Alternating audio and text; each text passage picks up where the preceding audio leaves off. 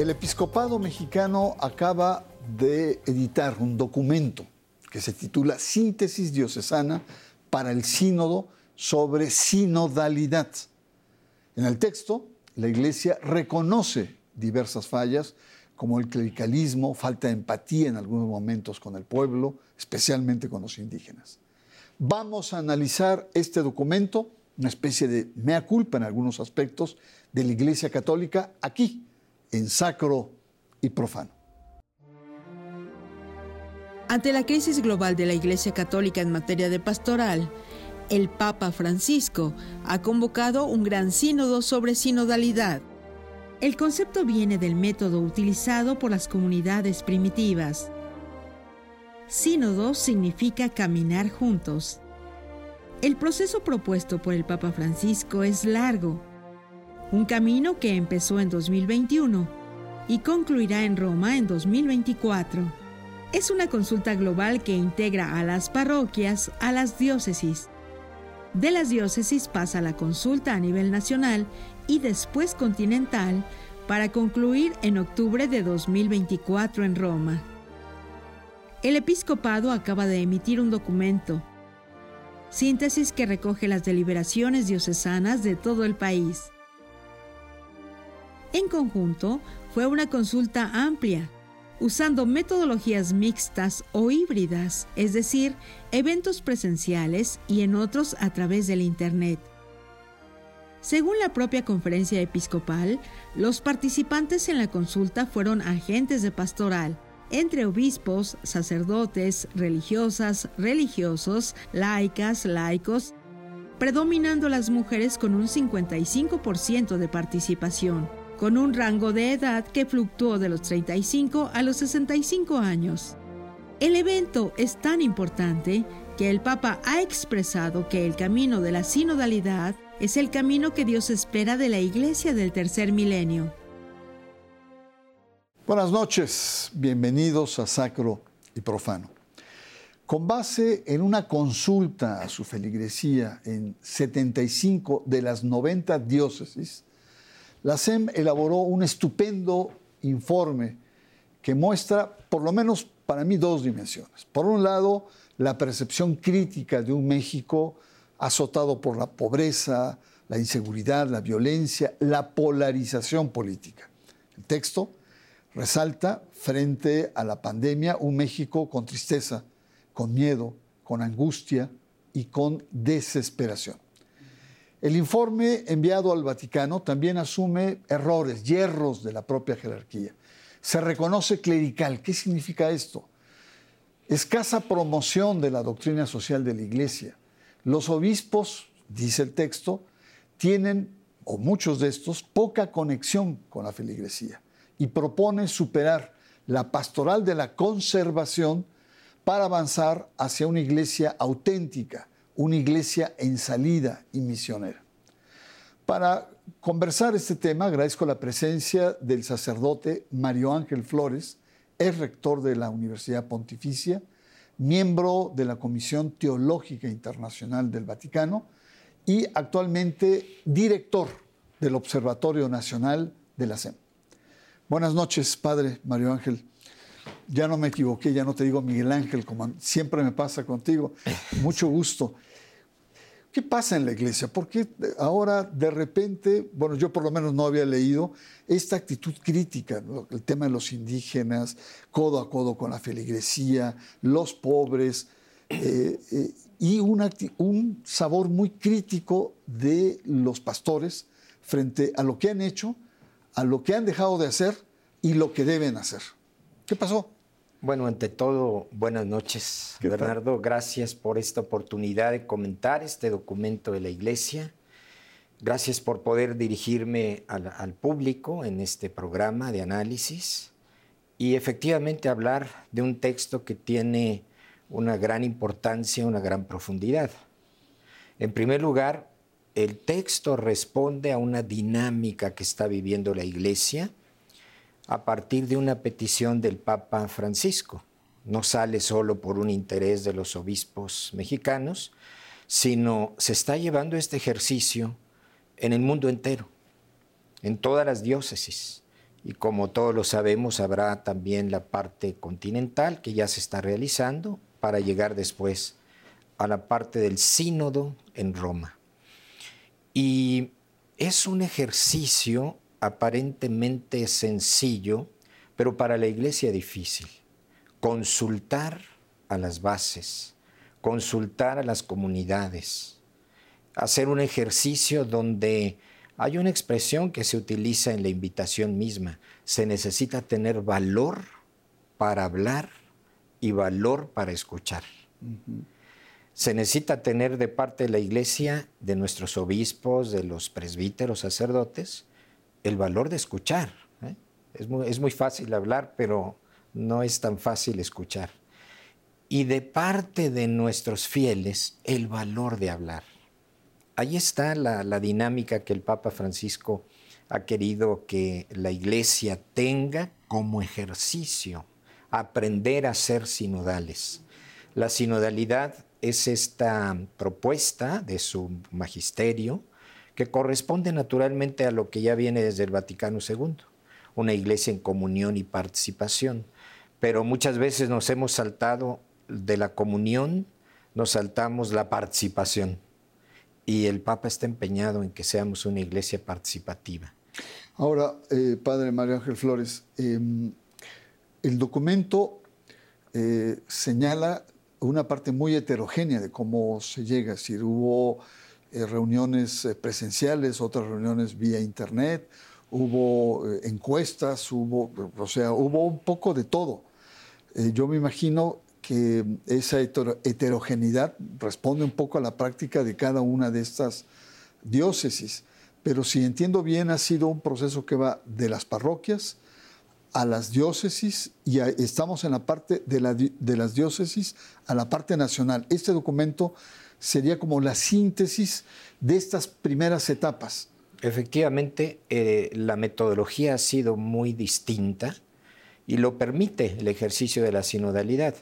Además estábamos todavía un poco en el paso de la no presencialidad por este problema de la pandemia y eso facilitó para muchos utilizar estos ejercicios a distancia, pero lo, mejor es la presencialidad y ya en muchos se logró realizar. Eh, no con toda la amplitud que se quisiera, porque es una consulta amplia, en primer lugar a los más cercanos, pero también abrir el espacio hacia el ambiente donde la iglesia se desenvuelve. Incluso pues aquellos que no son tan frecuentemente participantes en, los sacramentos, pero son católicos. Y hay un tercer sector, también podemos consultar como iglesia a los que no son creyentes, pero ¿qué ven de estos problemas? Eh, hay todo un, ejercicio eh, en base a una serie de preguntas muy concretas. Bueno, todo esto se recogió de las 75 diócesis de las 90 en más de 1500 páginas y lo que se debía hacer de parte de la conferencia del episcopado por petición de Roma, imagínate todo el material que hay en el mundo entero, es enviar una apretada síntesis de 12 páginas. Sí, así es. Y ahí está entonces el, ejercicio importante, no dejar fuera cosas importantes y reflejar lo que la Iglesia mexicana ha opinado.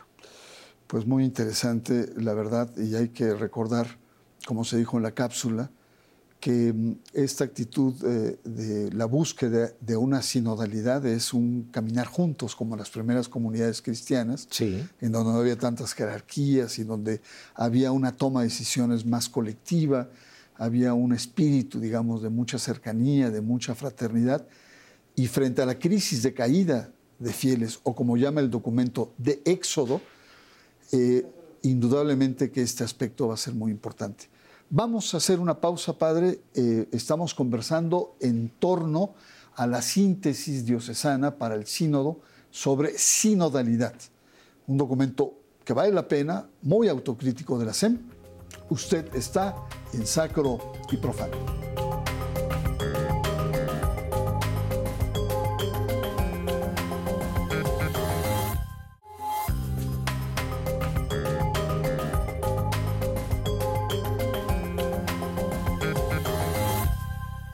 Regresamos y estamos conversando en torno a este documento de síntesis diocesana en el contexto más amplio y es que el Papa Francisco ha convocado un gran sínodo y muy al estilo del Papa Francisco pide que haya eh, mucha información, una mucha participación y bueno, este documento responde y ha sacado algunos aspectos que para mí me parecen realmente importantes resaltar. Uno de ellos, eh, padre Mario Ángel Flores, es el tema de en un par de ocasiones se reconoce la iglesia clerical y clericalista. Esto es fuerte, ¿no? Sí. Bueno, la iglesia tiene una parte importante que es el clero, o sea, no, no es estar en contra del clero. El clero quiere decir el servidor, son todos los ministros, los diáconos, los sacerdotes o presbíteros, los obispos, por supuesto, y una gran parte de la comunidad, pues son todos los fieles, todos los bautizados, el pueblo de Dios, dice Vaticano II. Todos somos pueblo de Dios, pero está la parte del clero.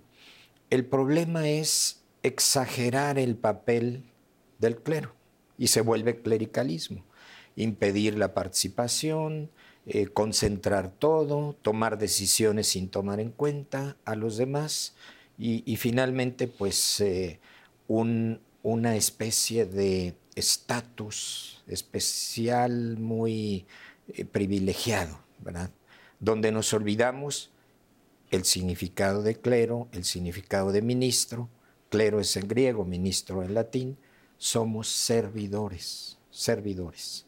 Y para ser servidores, pues vamos hacia esa línea. ¿no? no indiscutiblemente es esta cultura, digamos, muy del mundo de los religiosos que impera sobre las demás culturas que existen al interior de la iglesia. Y también la parte política, analistas dicen, es este privilegio ¿no? que se defiende de este estamento religioso en la sociedad. O sea, hay como varias lecturas de lo que puede ser clericalismo. Pero lo dejamos ahí, que me parece muy interesante que la iglesia diga, pues hay que repensar este tema, sobre todo lo que usted dice, esta cultura interna. Otro tema que, me llamó la atención es el tema de la pobreza. ¿no? Eh, ahí en la pobreza, eh, eh, frente a esta realidad de fracaso, de sufrimiento del pueblo, ahí ustedes reconocen que nos ha faltado, nos han faltado acciones afirmativas en torno a este tema de la pobreza. Bueno, son dos cosas las que se señalan. En primer lugar, estar más cerca, más cerca de esta realidad que representa casi un 60% de nuestro país y que en los últimos años ha ido creciendo desafortunadamente. No, no, no, se ha encontrado a nivel de políticas públicas las formas más adecuadas para que este país avance. Al contrario. Y la iglesia inmersa en esta realidad necesita también ser una iglesia pobre, por una parte, porque somos parte de este pueblo pero al mismo tiempo tener una mirada profética y una voz profética. Cuando tenemos nuestros análisis y los obispos sus documentos, pues tengan siempre en cuenta eh, tanto la cercanía, la sensibilidad, el compromiso. Hay un hecho y una frase muy, muy concreta. Si no estamos cerca de lo que está viviendo nuestro pueblo, nuestras comunidades, si no estamos identificados con ellos, lógicamente no podremos hablar con un sentido moral, con una fuerza moral sobre lo que la iglesia debe hacer. La primera parte de la iglesia es cercanía y solidaridad. Y si tenemos un pueblo necesitado de, ser tomado en cuenta, en su dignidad, en su desarrollo, en la educación, pues eh, la iglesia debe ser sensible y ser partícipe de esta realidad, pero comprometidamente, no solamente una cercanía de fotografía, digamos, sino una, una cercanía de compromiso que, llegue hasta eh, la denuncia y la palabra. ¿no? Entonces, este documento dice, nos está faltando estar más cerca. Totalmente de acuerdo y yo tengo en mente de muchos obispos que parecen príncipes, ¿no? codeándose con los altos niveles de la sociedad, en las revistas de moda, ¿no? apareciendo en brindis y en lugares muy sofisticados cuando, como usted dice, el Evangelio señala que no, tiene que estar con la gente. Y eso me parece también interesante. El otro tema que señala que el exhorto de que la iglesia vaya codo a codo precisamente con su feligresía. Y eso también me parece muy interesante, es decir, y los obispos reconocen, eh, eh, cuando dicen algunos obispos estamos lejos de la feligresía. Sí, yo creo que en la comunidad cristiana están todos, y el obispo, el sacerdote y la iglesia también incluye a los empresarios, a los políticos, hay que estar cerca de todos ellos, ese codo a codo también los incluye. no, solamente arriba, ¿no, padre? Exacto, no solamente, pero, pero también los incluye. La iglesia tampoco puede eh, romper, digamos, porque eh, la iglesia está para crear puentes, y lo dice también el documento, nos hace falta crear puentes, pero, pero hay que tomar en cuenta toda la realidad. Y para unos, llamarles a la conversión, estar cerca para, para que sean mejores creyentes, mejores cristianos, mejores católicos, y para otros, pues ayudarles a, encontrar su dignidad, a levantarse, ¿no? el, el, que está en una situación desfavorable no es solo para darle, sino para levantarlo, para que surja. La pobreza no sale solo con dádivas, sino con desarrollo. Y ahí es donde es importante unir las fuerzas de un país, los que van desarrollando todo su talento y produciendo, y los que, imagínate cuánta pobreza en México se ha convertido en riqueza en Estados Unidos. ¿Por qué? Todo eso que nos llega después, porque seguramente encuentran mejores espacios de desarrollo que aquí deberíamos tener. totalmente. Otro tema que me llamó la atención eh, padre Mario Ángel Flores, fue el tema de los indígenas. Y la metáfora me pareció muy buena. Eh, dice, cuando en el siglo XVI vino Juan Diego y nos empezó, no le hicimos caso, no valoramos su palabra. Pero el drama es que después de siglos seguimos sin valorar la palabra de los indígenas y sin tomarlos en cuenta a fondo. Eso me pareció de una extrema rudeza interna. Sí, mira, eso pues es parte de eh, lo que dijeron en algunas diócesis, y hay que decirlo, ¿no? El documento es síntesis. Tal vez en otra diócesis puede haber una visión un poco distinta, pero aquí habría que decir también esto. Nos falta darle el valor, la dignidad, el lugar que le corresponde al indígena. Hay muchas cifras de cuántos indígenas hay en México, de cuántos siguen hablando sus propios idiomas. La realidad es que eh, el indígena, independientemente de los, eh, de los números, es una parte que no se ha desarrollado a la par del resto del país. Para la iglesia es muy importante que conserven su cultura, que conserven sus costumbres, sus lenguas, que conserven sus espacios pero que también se desarrollen en la fe, en, el protagonismo en, la sociedad. Y ahí es donde vemos que han pasado muchos siglos. Hay quienes están pidiendo perdón por lo que pasó en el siglo XVI. Por favor, pidámonos perdón todos por lo que está pasando en el siglo XXI, los gobiernos y la iglesia. Claro, totalmente. Es, es un asunto que no hemos resuelto como sociedad.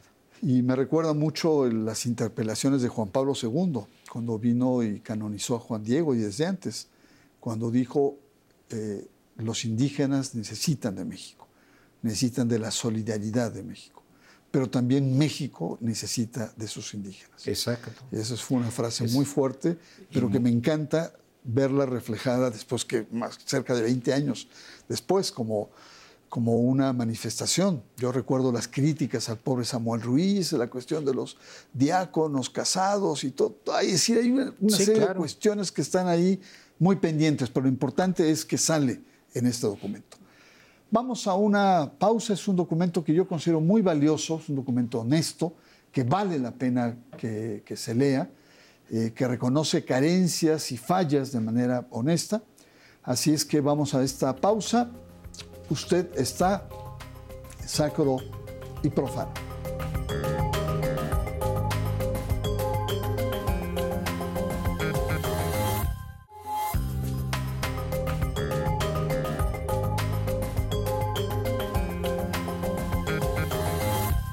Estamos analizando el contenido de algunos elementos fuertes, autocríticos del documento Síntesis Diocesana para el Sínodo sobre Sinodalidad, que ya fue enviado a Roma y forma parte de una preparación para el Gran Sínodo en 2024 de la Iglesia que se va a hacer en Roma.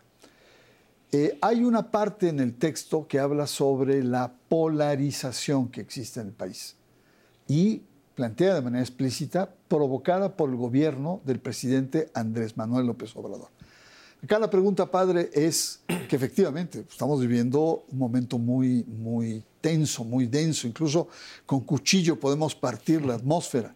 Así es. Pero yo me pregunto si también la oposición, las críticas intelectuales, medios, y yo diría hasta la propia iglesia. La iglesia no se ha quedado callada. Yo entiendo muy bien el documento sobre el tema de la política de seguridad pública a raíz de los asesinatos de los sacerdotes jesuitas. Donde sí me pareció fuerte fue la toma de postura del episcopado frente al tema de la reforma electoral. Concreta la pregunta. ¿No será también que la iglesia le está metiendo leña a esta polarización? Bueno, el, documento expresa lo que se está viviendo, así como lo dice en todos lados, eh, pues eh, no, no puede no estar esta realidad que está en nuestras parroquias. Nuestras parroquias están divididas.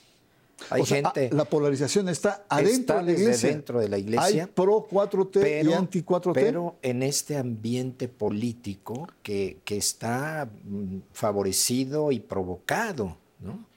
Porque es, es, un, es una eh, estrategia política que, que, da muy buenos dividendos. Y la Iglesia ha sido muy prudente en ese sentido, no, no ha entrado en el campo de la crítica, del protagonismo, hasta que ha sido necesario. El silencio es también importante, pero no podemos estar siempre en silencio. Aquí no lo dice el documento, no es el tema para Roma, pero la iglesia en un momento determinado ha tenido que hablar. Y ha tenido que hablar en la cuestión de la, del fracaso de las políticas de seguridad, no solo porque ha tocado a la iglesia, lo hemos dicho, si la iglesia está en la sociedad, también va a sufrir lo que vive la sociedad. La iglesia habla, denuncia, porque la sociedad está viviendo esto. Y segundo lugar, pues eh, si no habla en algún momento puede ser cómplice y cómplice eh, en este momento significaría eh, anular el pluralismo social, descalificar las distintas expresiones políticas sociales. Estamos, eh, todos lo sabemos, frente a un esquema de gobierno que quiere ser voz única. No es posible. En un país con tanta riqueza, con tantas visiones distintas, válidas todas ellas, y la iglesia también tiene su palabra y también tiene su pluralidad interna. Por supuesto. Eh, cuando decía usted, y yo recuerdo el documento, en el documento decía que esta polarización atraviesa la iglesia porque la iglesia está en la sociedad. Por supuesto. Entonces hay pro López Obradoristas y hay ese, anti. Ese esquema está, debe ser rechazado. No hay uno u otro, son, hay muchos Méxicos y todos tienen el mismo derecho y el mismo compromiso.